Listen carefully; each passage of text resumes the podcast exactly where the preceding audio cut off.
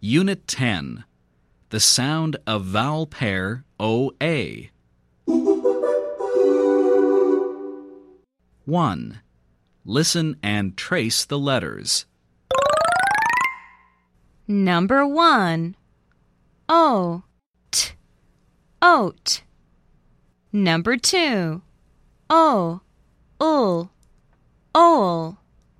Number three. O. Oak. Number four. O. D. Ode. Number five. O. F. Oaf.